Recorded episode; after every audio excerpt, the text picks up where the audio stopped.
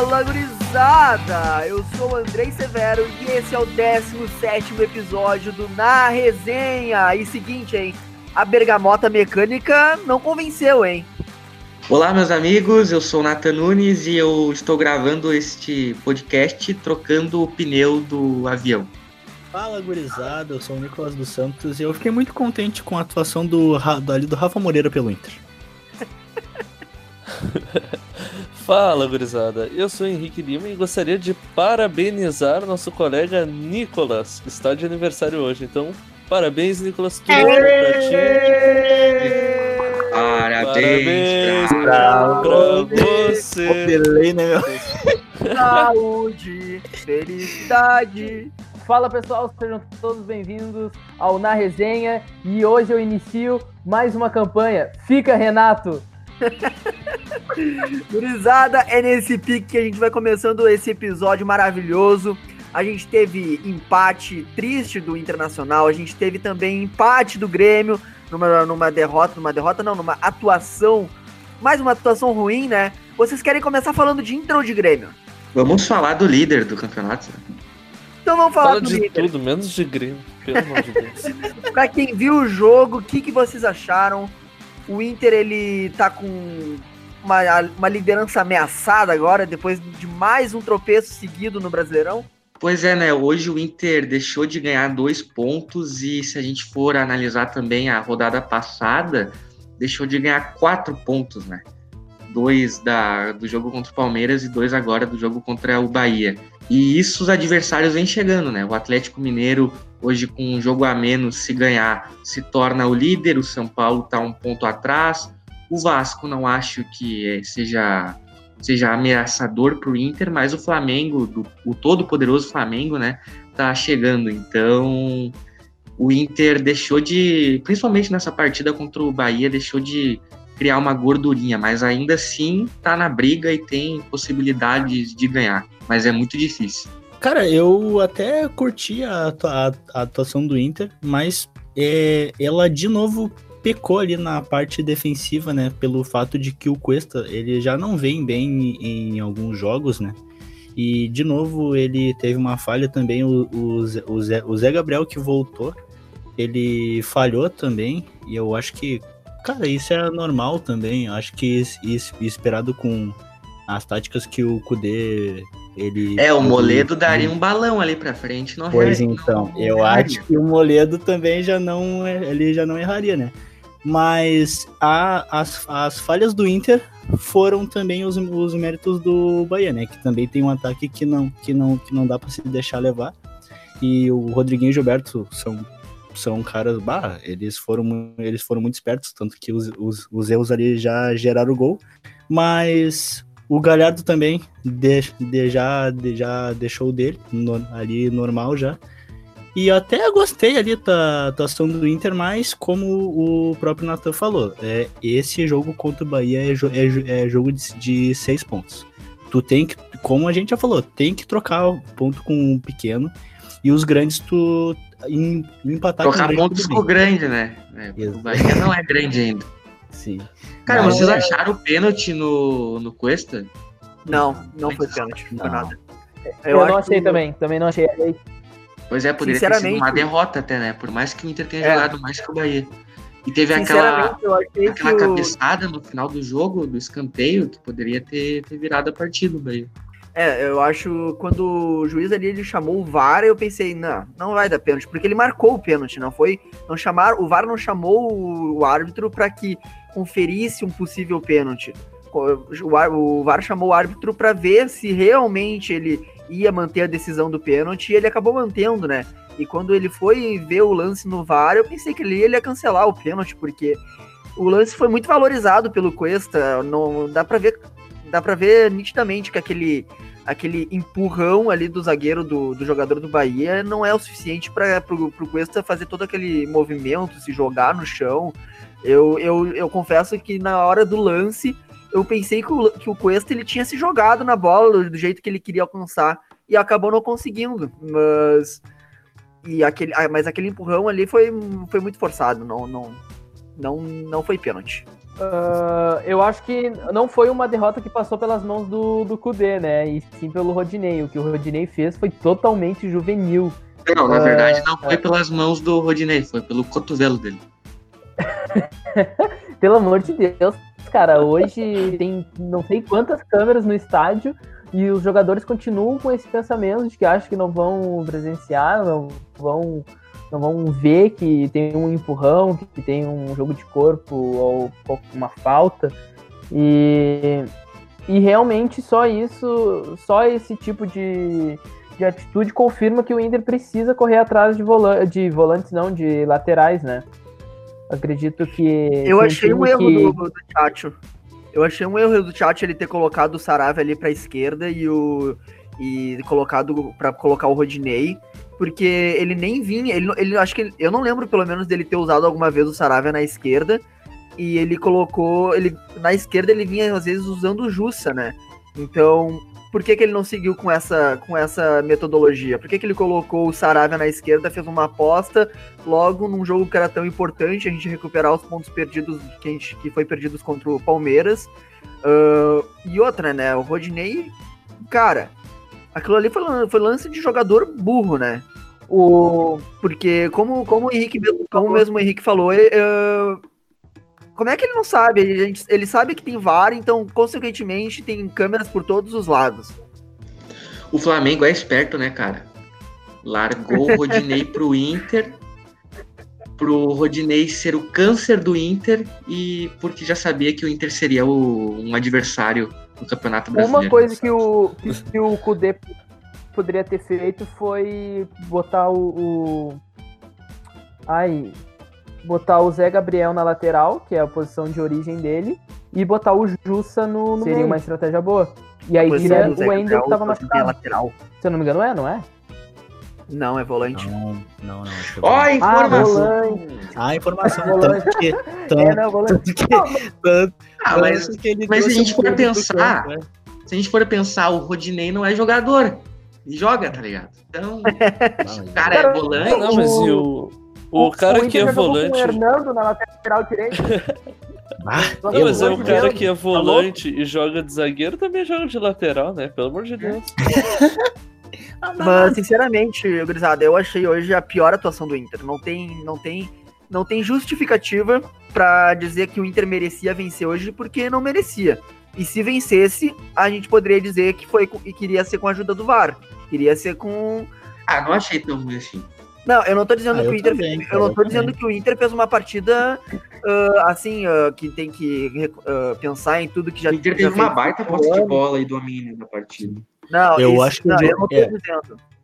Eu acho, eu, eu acho que o jogo contra, contra o Curitiba, o Inter foi. O, o, o Inter se mostrou muito mais limitado do que hoje contra o Bahia. Eu acho. Tá, mas daí era a primeira rodada do Brasileirão, né? Hoje o Inter. Não, uh, limitado foi contra o Atlético Mineiro. Ah, o jogo ah, hoje, ah, não, ele não, foi, não, ele foi, foi uma atuação ruim. Foi, dentre as, as oito atuações que o Inter jogou no, no Brasileirão, eu achei a pior. Mas isso não significa que, que tá tudo ruim, não. Mas ele, não, mas foi, dentre os oito jogos, foi a pior. Não, mas até porque é normal, né? Com a perda de vários jogadores e por mais que tenha chegado o Abel Hernandes e o Leandro Fernandes, são jogadores que ainda têm que se adaptarem. E, enfim, o, não, eu acho que perdeu ponto hoje, mas é algo entendível, poderíamos dizer assim. O, a contratação do, do Abel valeu só esse mês já, né? Só com a, com a bola tirada na, na linha, ele já garantiu o salário do, do, do mês de Não. setembro. Agora ele tem que correr atrás do, do mês que vem. O passe, o, passe de, o passe de calcanhar e a tirada em cima do gol já valeu já. Marrento, cara, mas falando aquele, desse aquele passe, passe foi marrento. Cara, falando desse passe de calcanhar, meu, o Marcos Guilherme atra atravessa uma fase assim, olha, triste? Triste. Limitadíssimo, cara. O louco só tá correndo. Literalmente triste. agora ele é o Relâmpago Marquinhos. E aqui... Porque ele só, ele, só, ele só tá correndo. E eu vi muita gente hoje criticando também, que eu acho aí um pouco errado, porque é um pouco até hipócrita por parte de algumas pessoas. Uh, criticar tão severamente, por exemplo, o lance do Peglo, que não tocou pro Thiago Galhardo, beleza, errou, o Guri errou, poder, deveria ter tocado, deveria. Mas não adianta pedir a base, aí no primeiro erro Cara. capital que ele faz durante uma partida, tu dizer, não, não dá, mas isso é cabacice. Pois Ah, é, pô, meu. guri de 18 Tem anos, isso, né? mas só que tem um detalhe. Ele, eu, o que eu acho que ele achou que o Thiago Galhardo estava impedido. Também. Porque Claro, a gente olhando pela TV ali, o frame, claro, tava na mesma linha, ou até um pouquinho antes, né? Mas o cara jogando ali, ele, ele pensou, bah, o Thiago Galhardo tá impedido, não, vou tocar, vou chutar pelo menos. Eu acho que E outra, isso. Vamos ser, vamos ser justos, né? O lance ali do, do Pegolo quase foi gol. Ah, Só não poderia ter ido no gol se não desviasse na zaga, porque não foi um chute fraquinho, não foi. Ele não, ele não, Sim. não fomeou pra chutar uma bola lá longe, por exemplo. Ele chutou bem, chutou forte, chutou firme. Então, se ele, se ele não tivesse tocado a bola e tivesse feito gol, ninguém aqui estaria reclamando, entendeu? É, mas se tivesse público no Beira Rio, o Peglo e também o Zé Gabriel, que errou no primeiro gol, teriam sido ah, xingados, achincalhados. Com certeza. E talvez esse seja um dos motivos do Kudê tá, entre aspas, tão à vontade de lançar os jovens aos poucos, manter de titular e tudo mais. Não tem torcida no estádio, não tem, não tem torcida para reclamar, né? Sim. A pressão ela acaba sendo bem diferente. Mas uma pergunta, a gente pode ir encerrando já o Inter, mas vocês acham que o Inter hoje, ah, depois de duas, dois tropeços, ele, ele tem se acabado, ah, acabado de se afastar do título, assim, de, de poder se credenciar o título ao longo da temporada? Ah, eu não considero como tropeço o que aconteceu, né? Eu acho que o Palmeiras é o, é o time que tá invicto ainda no brasileiro. Mesmo jogando um futebol fraco, ele é um time que é muito bom defensivamente. E o Inter conseguiu arrancar pontos do Palmeiras lá, conseguiu arrancar dois. O Palmeiras também arrancou os mesmos dois do Inter, né? Acontece. E agora, hoje contra o Bahia, não foi a melhor atuação do Inter, mas também não foi a pior. Pra mim, isso é um resultado que acontece em qualquer campeonato de pontos corrido, qualquer, qualquer clube que vá jogar, vai ter uma maratona de jogos e vai acabar perdendo esses pontos, né? O Flamengo mesmo, ano passado, tomou três do Bahia. O Bahia é um time chato de jogar. E o que aconteceu com o Inter é o que acontece, né? O negócio é manter essa regularidade que vem acontecendo. Acho que, sobretudo, não perder as partidas quando jogar fora ou até mesmo em casa. E manter essa regularidade para continuar sendo postulante a campeão. cara. Eu acho que esses dois jogos deixou de credenciar o Inter ainda mais pro título. Mas não vencer esses dois jogos não tirou o Inter da disputa pelo título. Não sei se vocês consigam me, me compreender. Eu acho que dá para entender ah, o Inter ter esses dois empates, mas se tivesse vencido, bah, aí seria outra coisa, né? Aí já dava para realmente ah, dizer que o Kudê teria que ir com o time reserva na- na Libertadores. Ah, se criou uma expectativa muito grande para esses dois jogos. Tanto para Inter e Bahia, quanto para Inter e Ceará, né? Dois jogos em casa para dois times teoricamente inferiores. E, e essa é uma expectativa agora que tem que correr atrás dos próximos jogos. Mas eu acredito também que não foi essa partida que vai decretar o Inter como ah, fora da, da corrida ao título, mas são pontos que podem fazer diferença, né? Que pode fazer falta daqui a, daqui a pouco mais, ainda mais quando aumentar o ritmo de jogos com Libertadores e Copa do Brasil. Eu concordo. Eu também, concordo, eu- concordo. é, eu, é, eu acho que eu acho que esses pontos, claro, vão fazer falta caso o Inter venha a disputar ponto com algum outro clube, mas eu acho que o Inter segue também post- postulante ao título. Até porque essa, esse primeiro, essa primeira colocação do Inter, por enquanto, é bem provável que seja momentaneamente, né? Porque o Atlético Mineiro ele tá com uma partida a menos e se ele vence essa partida para igualar o número de jogos com o Inter, ele ultrapassa em número de pontos, fica um ponto na frente. E o Inter, ele, se ele não tivesse patinado contra o Palmeiras, patinado hoje contra o Bahia, ele estaria com 21 pontos, né? Seria quatro a mais do que, do que ele tá atualmente. Seria duas partidas de diferença. Então, é uma patinada que poderia ter dado um pouquinho mais de gordura, um pouquinho mais de tranquilidade pro trabalho do Kudê, né? Eu concordo. E o, trazendo o que o Natan falou sobre poupar na Libertadores, eu não sei se vocês lembram, o Grêmio acho que foi em 2017, O Grêmio ele poupou na Libertadores pra jogar com os titulares no galchão, né, cara? No galchão. Então, se o Kudê tiver que fazer isso no brasileiro, não, não tem nada de errado, né, cara? É uma estratégia. Tu pode muito bem vencer, sei lá, a próxima rodada da Libertadores, ter uma folga e na outra tu pode poupar o teu time na Libertadores para focar no Brasileirão. Ainda mais agora com a Libertadores não tendo público, não interessa tanto decidir fora de casa. Então o que interessa é só se classificar ali naquela fase de grupos. É, e, e levando em consideração os, os times que estão no, no grupo da dupla Grenal, eles, se eu não me engano, eles nem estão jogando ainda, né? O, o Universidade do Chile, eu acho que começou a treinar essa semana agora. E o, Não, foi o América de Cali. América de Cali, é. A Universidade do Chile também não, não tá jogando. Então o Grêmio e Inter vão ter uma vantagem sobre isso. Esses times vão, vão estar sem ritmo de jogo. Provavelmente vão classificar fácil no, na fase de grupos e acho que até dá uma folga legal para poder, poder focar um pouco no Brasileirão.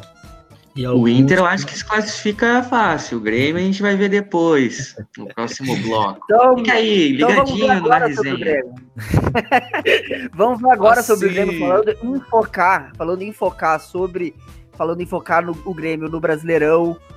O Grêmio ele tá mal, né? Tá, tá ruim, tá, tá feio ver o jogo do Grêmio, tá, tá difícil, tá. Como é como que o torcedor gremista deve estar se sentindo nesse momento? Tá, só não tá na zona de rebaixamento por, por um milagre. Lembrando que não é crise, né? Pra mim tá bom. Lembrando que não é crise. É crise de títulos. Não, O Grêmio tá, tá trocando. O, como é que o Paulo Luz diz? Tá trocando o Pneu do pneu avião com um avião voando. Tu já. Essa frase ilustra o que, que é o Grêmio hoje, né? O Grêmio tu vai assistir, teus olhos sangram. O Grêmio tu vai Seria o ouvir, Paulo teus o ouvidos Argel doem. O a Paulo Luz seria o Argel Fux de 2020? Pode ser, pode ser, pode ser que Ele o Grêmio soltar esteja começando a cumprir a cartilha, né? Tomara, Ele tem que soltar mais umas três faltas ainda. Daqui a pouco o Renato, o Renato numa coletiva vai me soltar. Ah, daqui a pouco tem um Grenal pra gente aí, a gente vê se tá tudo certo. Vou Ah, a passar gente o o trator nos caras. E o Grenal, e o Grenal de hoje é a mentira de amanhã. E a mentira de hoje é o Grenal. Mas o que, que vocês acharam do jogo em si? O Grêmio, ele tava muito apático, né? Mal jogou, 89 minutos que não jogou, teve um minuto que, que deu um futebol ali, que foi, que foi o lance do gol, né? Que foi um, um gol bonito. É. Era pra ter perdido o jogo e achou um gol. teve Jeromel bola no foi- tradição do Atlético Goianiense. É, o Jeromel foi expulso porque se não parasse o jogador ia, ia tomar um gol. Ah, olha, foi o Grêmio. Foi, foi assim, ó. Tem que ser comemorado o empate contra o Atlético Goianiense. Porque merecia perder. Um time muito fraco, muito fraco, mal treinado, um time, um time triste, um time ah, sem preparo físico. Parece que o. Sabe o que acontece? Parece que os jogadores do Grêmio receberam, todo mundo recebeu a notícia que um familiar morreu, tá todo mundo de luto e foi jogar bola, sabe? Uma tristeza no semblante, uma falta de vontade de viver. Esses são os jogadores do Grêmio, esse foi os jogadores do Grêmio contra o Atlético Goianiense. E a gente deu, deu pra perceber, né? Deu pra perceber nitidamente no- na partida, assim, muito por conta do, de estar sem torcida e poder ouvir tudo que os técnicos estavam falando por causa do- dos microfones. E o Mancini ali toda hora. "Ah, Marcos Volante, Marcos Volante, não deixa eu pegar na bola. E, cara, o Grêmio perdeu totalmente o meio-campo com o Lucas Silva e o Matheus Henrique. Totalmente. O, o, o- Lucas Silva, que eu critiquei a contratação, e vocês, que que é isso? Mas o Lucas Silva não sei o que. Cara, o Rômulo, que recentemente saiu do Grêmio, jogou mais até então que o Lucas Silva. O Lucas Silva jogou um jogo bem. Foi aquele, aquele primeiro Grenal que o Grêmio ganhou com o gol do Diego Souza. Foi só aquilo. Curiosamente, O o que me chamou Grêmio jogou com três volantes, né? Né? O que, me, o que me chamou a atenção foi, até em relação a isso que o Andrei falou sobre uh, futebol sem torcida, tu consegue ouvir melhor, né? a- os gritos, tanto dos jogadores quanto do técnico. E na parte do gol do Atlético Goianiense, o Vanderlei É ele, ele fica louco, louco, louco aqui, o Edson aqui, aqui. E ninguém marca o cara, dito e feito, a bola foi na cabeça dele e gol do Atlético Goianiense. É, mas sobre esse ser, ser, ser sem torcida, o Grêmio não pode dar nenhuma desculpa, né? De ah, eu sinto falta da torcida. Quando tinha público na arena também não tinha torcida. O que, que vai dar de diferença mil pessoas para nenhuma, né? Mas por que, que, por que, que a bola no Edson foi na cabeça dele? Digam por quê. Um time mal treinado, mal Não. posicionado. Claro que não, porque tinha um, um ídolo, um uma lenda batendo no escanteio. Gustavo Ferrares? Ferrares, Panterinha. Não, mas, mas sobre o, o escanteio, for ver, ah, tal jogador não tava marcando. Não, todo mundo tava marcando um jogador. É falta de, de treinamento, de ajustar quem vai pegar quem. É, aí, aí. É tá. Não quer que eu diga que a culpa é do Renato. É, cara, o, o Grêmio hoje a gente percebe que é uma semelhança grande com o Grêmio do Roger nos seus últimos momentos, né? É um time que erra muito nas bolas paradas, né? É, não sabe marcar, não sabe como se defender. É um time sem repertório no ataque. É um treinador que não, não sabe explicar nas suas coletivas o que acontece com o clube, com o time, né? Então, o- eu acho que isso já indica Segundo- que, o, que o Renato e o ciclo dele no Grêmio já tá com os dias contados aí. Segundo Eu- o eu tenho- Renato, a única crise que o Grêmio tem é a crise de ganhar muito, muito título. Eu, eu já tenho, eu tenho uma solução. Ah, o Renato pode ser demitido. ah, vamos supor, semana que vem. Aí o Renato é demitido, chega o Roger, arruma o time em três meses. E fica- volta o Renato. Fica quatro jogos sem ganhar, volta o Renato e ganha três títulos. E aí vira um loop infinito. Resolvido. É isso aí? É isso aí. Eu até não sei por que, que o Grêmio já não contrata o Roger como auxiliar e deixa o Ou- Renato na praia. Ou Obrigado. o próximo campeão Aí da eu- Libertadores. O próximo campeão da Libertadores nos próximos anos, Copa do Brasil e tal, pode ser o Bahia, já que o trabalho pronto no Bahia tá do Roger. E o Renato vai lá, assume e ganha. É. Mas vocês acham que o Renato ele deve ser demitido? Eu não acho que o Renato vai conseguir reverter essa situação que tá o Grêmio. Não acho, realmente. E, e se não ganhar contra o Bahia na quinta-feira, rapaz, eu acho que ainda assim ele vai ter mais uma chancezinha, porque depois vai jogar em casa. Mas vai ser decisivo esse mês de setembro pro Grêmio. Daqui a pouco vai ter Libertadores também. Eu acho que E é- ainda não. Ainda é não- mês, é mês de aniversário no clube, né? Cara, acho que é- ainda não é a hora de demitir o Renato, mas ele tá balançando.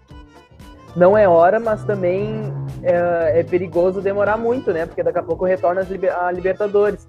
E demitido Não, mas esquece. Libertadores. Esquece Libertadores pro Grêmio. Tu acha que vai vir algum técnico aqui e vai fazer o Grêmio ser um time pra ganhar Libertadores? Isso não vai acontecer. Mas... Eu já tô, eu já tô projetando conseguir vaga pra Libertadores pro ano que vem. Já levando em consideração que o Grêmio vai ser eliminado na Copa do Brasil na Libertadores. Cara, porque o futebol que tá jogando.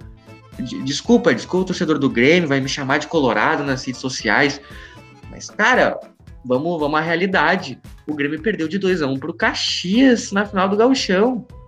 Por um gol, o Caxias não leva o Grêmio pros pênaltis. Agora imagina jogar Libertadores e Copa do Brasil com times de Série A. Desculpa, mas eu realmente. Ah, e detalhe, né? O Grêmio que vai enfrentar na, na próxima rodada. Quem é que o Grêmio, o Grêmio enfrenta? Me fugiu agora. Desculpa. Bahia? É o, pró- é o próprio Bahia, né? Isso. Ele vai enfrentar o próprio Bahia no- na próxima rodada e vai ser a dupla titular da zaga, né? O Jeromel ah, expulso, Kahneman Kahneman. suspenso. Terceiro amarelo. Pois é, e o, e o Bahia Maicon tem um time mediano, assim, do- meio pra frente, né? Um time O que pode Maicon um- provavelmente um fora. O PP tá lesionado. Vitor Ferraz, tudo bem, tem o Orejuela, mas o Grêmio vai quase com um time reserva. Talvez mais vai ser mais uma bengalinha de desculpa pro Renato. que como foi hoje na, na, na coletiva, né? Que repetiu, eu não sei quantas vezes, a gente podia até fazer o exercício de ouvir a coletiva e contar quantas vezes ele repetiu, dando desculpa que, que, que não tem elenco, ou que melhor. Ele, ele é muito contraditório até, porque uma hora ele fala que ele acredita muito no elenco dele, que o elenco dele é muito qualificado, mas outra hora ele diz que, que ele tá cheio, Ah. cheio de, de, de lesão, de suspensão, cheio de, de, de jogadores que não podem jogar, que não estão à disposição. Eu vou propor um exercício para nossa audiência. no próximo do, jogo do Grêmio, se o Grêmio perder ou empatar, quando acabar o jogo, pega um, uma folhinha e uma caneta e escreve o que tu acha que o Renato vai falar na coletiva. E aí escreve. Aí depois ouve a coletiva dele. Vamos ver se não vai ser quase a mesma coisa que tu escreveu. Provavelmente fazer... vai ser, porque a gente já sabe o que o Renato vai falar. Ele vai dar desculpa, desculpa, ele não. E, e o que, que eu fico pensando? Será que o Renato só fala isso para proteger o grupo, para o pessoal bater nele e, e, defender e não bater no, nos jogadores? Não sei. Mas pelo que eu tô achando, o Renato realmente acredita que a Terra é plana e que o Grêmio tá jogando muito bem e que realmente só a bola não entra. É, e como vocês falaram na questão do elenco aí, que ele reclama, se contradiz. Cara, e sendo bem sincero, o... até pouco tempo a gente comparava elencos de Grêmio e Inter e todo mundo dizia que o elenco do Grêmio era superior ao do Inter. Então, essa, essa desculpa dele de que não tem elenco, disso e aquilo, e justificar uma, a má colocação na tabela do brasileiro não faz sentido, cara. E ele. Esses erros do, do time, bom, não sabemos o que acontece lá dentro do vestiário, né? O que tá rolando, mas muito passa por ele, né, cara? Insistindo em, em que não. ofensivamente não apresenta nada no Alisson, que raramente é um, faz uma jogada individual, alguma coisa. O Alisson ele é um ponta direita que, que não dá um drible para cima do adversário, né, cara? Ele é o toque para trás. Então, muito disso passa simplesmente pela teimosia dele em escalar os bruxos dele, né, cara? A gente pode falar também, uh, no início do ano, a gente elogiava muito o Grêmio pelas contratações que vinham fazendo. E hoje em dia a gente vê um departamento de futebol do Grêmio totalmente sem criatividade, né? A gente não sabe se é porque houve muito treinador, acata muitas ideias do treinador, ou se é uma mistura de não, de não acatar as ideias do, de acatar as ideias do treinador com não ter, não ter criatividade, não ter uh, disposição aí no mercado e tentar uma contratação melhor, uma contratação boa, porque, cara, o Grêmio começou o ano muito bem em questão de contratação, mas nos últimos meses, últimos dias, a gente vê contratações totalmente fora do, do, padrão Grêmio, que a gente sabe que vai chegar aqui não vai render. A gente vê metade do time do Cruzeiro rebaixado na temporada passada, hoje jogando no Grêmio, cara. Isso é praticamente E o Grêmio contratou reserva do Botafogo. Pois é, e não é a solução. O que o reserva do Botafogo vai fazer no Grêmio? Espera que seja a solução, mas a gente sabe que não, aí é de longe. Ele vai ser reserva do Grêmio recebendo em dia. É, essa é a diferença. Cara, é, agora é, meio, é né? meio surreal, né? Eu não quero fazer aqui acusações, né? Mas para, né, meu? Contratar esse Luiz Fernando do Botafogo reserva. Por quê, cara? Por quê? Olha, tem que abrir o olho se não tá tendo alguma. É a SWAT gremista. Aí alguma, é, a SWAT, é, a, é a SWAT gremista vindo aí. tá vindo o Odone com a SWAT. Vou ressuscitar o Fábio Koff. É, eu ia dizer, meu, a SWAT podia muito bem vir com, com o Koff, mas o Koff não tá mais entre nós, né? Não tem nem é. isso pra salvar o Grêmio. Mas você tem alguma coisa mais para falar do Grêmio ainda? Cara, eu gostaria de falar da Maicon Dependência, né? Que é um jogador ah, é que, que sai do Grêmio e o Grêmio não existe. E o Matheus Henrique Cavalo. não existe sem ele. Pois é, aí tu vê que o, o nível que o Grêmio tá de futebol, que um cavalo cansado como é o Maicon faz tanta falta no, no time do Grêmio. É que ele faz a bola, a bola, girar, né? Ele faz o jogo andar para frente, com que o Grêmio mantenha o meio de campo e não perca como foi hoje em dia, né? Como, como foi hoje. Como foi hoje em dia, não, como foi hoje, né? Ele, ele é um cavalo cansado, mas inteligente. O Grêmio tem uns cavalinhos que gostam de correr, mas são burros. E que tem um grande parceiro do lado, que a gente já viu essa semana circulando fotos, que é Edson Cavani, né? É. é, falta pouco. É amanhã que a gente vai descobrir se é verdade, né? Amanhã, no caso hoje, porque o ouvinte está ouvindo esse podcast no dia que Cavani está desembarcando em Porto Alegre. É, talvez você já esteja aí comemorando a contratação. Esse, Ele tá esse sopro. estava vendo lá do aeroporto, né? Já vendo o Cavani ali na cara esse dele. Esse sopro que vocês estão ouvindo é o Andrei do lado do avião lá, desembarcando. é o, o avião que tá trocando o pneu. Quem tá trocando é o Cavani, que tá chegando até Porto Alegre. Nada a ver com a mas tudo bem. O próprio. Mas o, o Cavani. Vamos, vamos falar um pouco sobre o Cavani, cara, porque eu tenho uma opinião. Eu não sei se vocês concordam comigo, mas eu acho que o Cavani vindo. É o Cavani, é um cara extra classe, um puta de um centroavante, mas é um cara que não vai resolver os problemas do Grêmio, na minha visão. Só se o Cavani pegasse a bola na defesa e driblasse todo mundo, né? E fizesse gol. Pois é, mas a gente sabe que isso não vai acontecer, né? É, no, no Wing Eleven ele faria isso, né? Mas, infelizmente na vida real não. E, cara, é, é complicado. O Cavani, ele, se ele assistiu esse jogo de hoje, eu acho que ele tá, tá ligando lá pro, pro São Paulo, pedindo vaga no Atlético Mineiro, né, cara? Porque no Grêmio vai passar fome. Eu, eu não sei por que o Cavani, se tiver que escolher pra jogar num time do Brasil, vai jogar no Grêmio. Dos Porque eu times. acho que ele, ele viu a qualidade que a lateral esquerda ali do Grêmio tem com o Bruno Cortez e ele não É. vê a hora. E Porque ele. o PSG, o PSG hoje em dia tem o Bernat. Quem é que é melhor, Cortez ou Bernat? Eu Pois é. com Cortezinho, Cortezinho quando Não, ele e, o- e parece que o Cavani ele tá enjoado de fazer muito gol de cabeça. Agora ele quer fazer gol quando o lateral cruza rasteiro pra trás. Ah, meu. E não ele. vai pra frente, sabe? E mete E o gol. ele, e ele vai ter 55 chances, né, meu? Então, bah, de 55, uma, uma ele tem que botar gol, né, meu? Mas uma pergunta, uma pergunta polêmica pra vocês.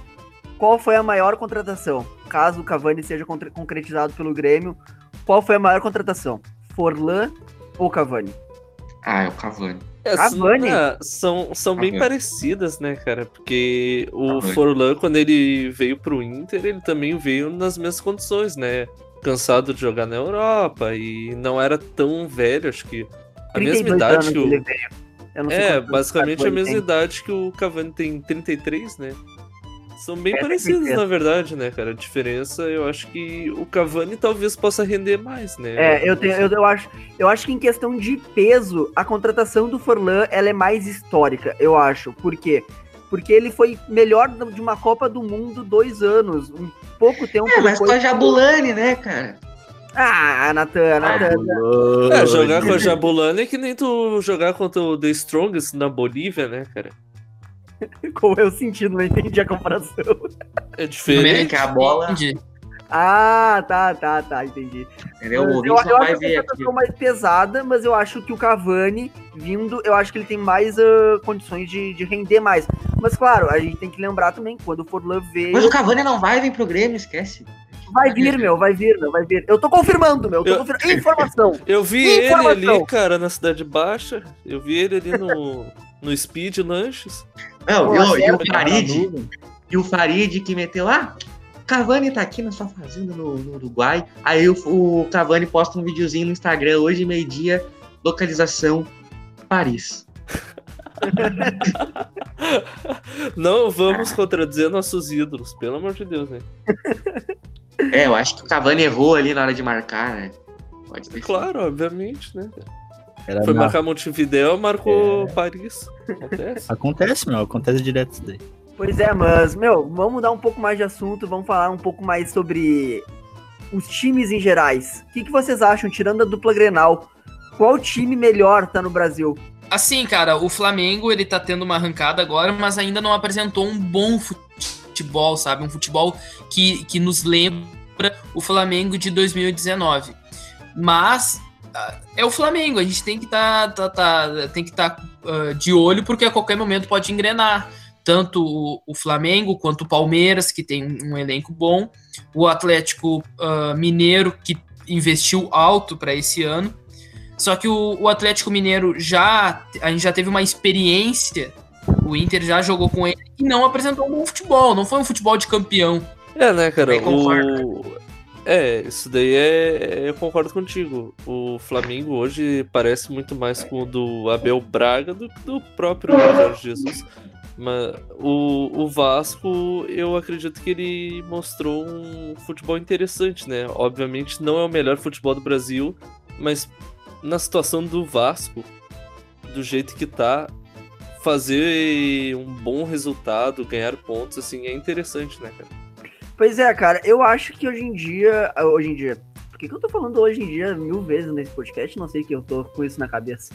Mas hoje eu não vejo um time tão, tão ex- expoente assim, uh, que tá muito à frente do, do- dos, dos demais clubes. Eu, eu- a gente poderia até falar que o Inter poderia estar diferente desses clubes caso não tivesse tropeçado nas últimas duas partidas. Mas hoje em dia acho que tá muito embolado. Acho que tem times expoentes que podem uh, surpreender ou que que estão com bom elenco, que mais à frente a gente pode dizer que estão muito à frente do restante do Brasileirão. Que daí eu acho que é Palmeiras, acho que passa muito também pelo Atlético Mineiro, uh, o Flamengo também. Eu não acho Palmeiras. É, o acho. Palmeiras eu acho que depende muito se, se o Luxemburgo sair ou não, porque elenco eu acho que o Palmeiras tem, acho que falta a técnico pra fazer diferença do, do Palmeiras pro Grêmio hoje é que o Palmeiras tem um pouquinho mais de resultado do que o Grêmio. Mas tá jogando assim, ó. é, Tá, tá invicto, uma hora vai começar a perder também. Pois é, eu Eu- acho que o futebol não corresponde ao time que tem, eu acho, mas daí eu acho que passa muito por causa do, do, do técnico, do treinador. Treinador. Eu gostaria de fazer uma correção aqui a tudo o que eu falei. É o Fernando Diniz. É o dinizismo, cara. Não dá, cara. Se, se o futebol dele já era bonito e bem jogado quando ele tava no Z4 pelo Fluminense, agora que ele tá no G4, não tem outro. É São Paulo. Cara, É eu, eu acho que joga mais bonito hoje é o Atlético Mineiro. Mas eu acho que o que tem mais potencial é o Flamengo. E o São Paulo tá entre esses dois meio termos aí, sabe? É um time que ah, também pode jogar bonito e também pode ter resultado. Eu acho que o Atlético Mineiro, o Atlético Mineiro, ele não tá jogando Libertadores esse ano, né? E então isso poderia, poderia estar a favor dele quando aumentar o número de jogos no calendário. Ah, essa essa ah, os times tendo que se estruturar conforme a, o calendário poderia auxiliar, poderia ajudar eles, poderia dar uma vantagem, né? Sem dúvida. É, eu, é, eu concordo muito com o que o Natan falou e com o que o Henrique falou. O, o Atlético ele é um time que, que vai ter só o Brasileirão pra jogar e já tá mostrando resultado, já tá um time muito bom, né? Um time que tá brigando ali pela primeira colocação, né? E quem sabe quando pegar a primeira colocação não saia mais, não largue mais de mão, justamente porque só tem o, o Brasileirão pra focar. É, só que o- os times do São Paulo são aquilo, né? Quando vê, joga contra um Botafogo e perde. Ano passado foi eliminado para esse mesmo Atlético quando ele era treinador do Santos. Mas ele conseguiu fazer o Santos foi ficar, eliminado também pro River Plate do, do Paraguai, se eu não me engano. mas ele Ah, conseguiu fazer aquele Santos. Ele conseguiu fazer aquele Santos que não tinha nada É. demais ser vice- vice-campeão do Brasileirão, né? É, o Brasileirão tem isso. Tu, se- no mata-mata, se tu tem uma noite ruim, já eras. Já no Brasileirão, se tu tem uma noite ruim, tu pode te recuperar depois. E outra, o Santos, ele teve pontuação de campeão, porque se não fosse o Flamengo avassalador, que não deu chance pra ninguém, o Santos se- seria o campeão da, da temporada passada. Porque o, o Flamengo, ele fez uma temporada à parte. Uma temporada que provavelmente a, gente não, a gente vai demorar pra ver de novo no time brasileiro. O Santos foi muito bem no ano passado. Pois é, o Galo vem forte. Mas Eu eu ainda acredito no tabu do Galo não ganhar um bicampeonato. Pois é. É isso aí que eu ia levantar aqui, né, cara? É, é- vai ser difícil essa briga, né? O Inter há 40 anos sem ganhar um brasileiro, ou o Atlético Mineiro que nunca foi bicampeão de nada. Acho que ter- o campeonato vai acabar no, sei lá, vai, vai cair uma bomba na, na sede da CBF e vai terminar o Acabei de largar campeonato. uma bomba aqui, peidando. Vai vir um novo, novo coronavírus pra impedir. Olha que o louco me fala. Ah, não, gurizada, não, não, não, não. Chega, Depois chega, dessa, eu ia, chega. eu ia até encerrando, eu Acho ia que até deu. encerrando. Eu acho que deu. Ah, não, depois dessa, não. Vai, vai encerrando contigo aí, Natan, Correia, Bomba Nunes. Não, eu tô- já que a gente já tá nesse assunto, eu queria mandar um abraço pra minha madrasta, que fez uma comida muito boa hoje. E eu comi bastante. E aí o que tá fazendo eu soltar alguns algumas flatulências ah, durante o podcast, mas é só isso mesmo. Queria agradecer todo mundo e, e dizer que hoje o meu vaso vai estar daquele jeito. Pelo amor de Deus, mas a gente Deus. chegou no nível. É, o cara ele quer gravar ao vivo, mas e aí quando estamos gravando normal, é isso aí, né? Esse é o nível. Se despede aí, Nico- Nicolas. Cara, eu queria seguir a linha que a gente já tava falando no grupo de mandar um abraço pro nosso ex-coordenador Davidson Campos. Então eu queria mandar também um abraço porque eu era o único do podcast que ainda não tinha mandado abraço para ele. Então, abraço Davidson, muito muito muita saudade de ti. Muito boa sorte. E muita boa sorte também. Boa sorte a você que está nos ouvindo.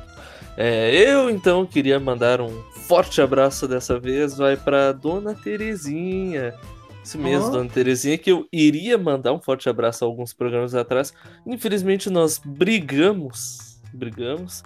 E aí eu decidi não mandar um forte abraço para ela, mas aí na semana passada jogando um truco na casa de repouso dela, a gente fez uma duplinha que nos acertamos, fomos muito bem, Dona Terezinha blefou, é, como se diz no truco, tu tem uma gíria lá de idoso que fala, né? Mas aí ela foi muito bem, foi demais, ganhou o jogo por nós. Então, um forte abraço, dona Terezinha, e pode ficar tranquila que as enfermeiras não estão roubando suas camisolas. É isso aí, minha querida. Forte abraço para ti. Então tá, pessoal, esse aí foi o Na Resenha. Um abraço especial para Nicolas dos Santos, o aniversariante do dia, e também o início da nossa Fica Renato. Gurizada, então esse foi o nosso podcast. Bom, mais uma vez eu vou, re, vou re, como é que eu posso dizer? Eu vou falar novamente para você ouvir a nossa entrevista com o Lucas Von. A gente vai ter mais resenhandos ainda, se os nossos convidados não nos derem calotes, né? Mas é isso. Pois é, teve um convidado aí que eu tô um pouco exitoso em soltar o nome, mas é um grande comunicador colorado, um dos mais famosos aí que tem que rima com caverna. E aí você já pode ir pegando as pistas, né? Mas o que, que, aí isso? marcou com nós e simplesmente não apareceu. E depois que se fez, se fez no, no, no, WhatsApp, né? Mas tudo bem, tudo bem, a gente, a gente perdoa e esperamos marcar um outro dia essa entrevista. Pois então, a gente vai marcar, eu tenho certeza disso. Então eu, eu desejo ao nosso ouvinte muito boa sorte e muito também muita capivara, porque quem, quem, quem ligou agora, quem tá ligado no que eu tô falando, tá entendendo o que eu quero dizer. Então, um forte abraço, valeu, é nóis e feliz aniversário pro, pro Nicolas. Aê!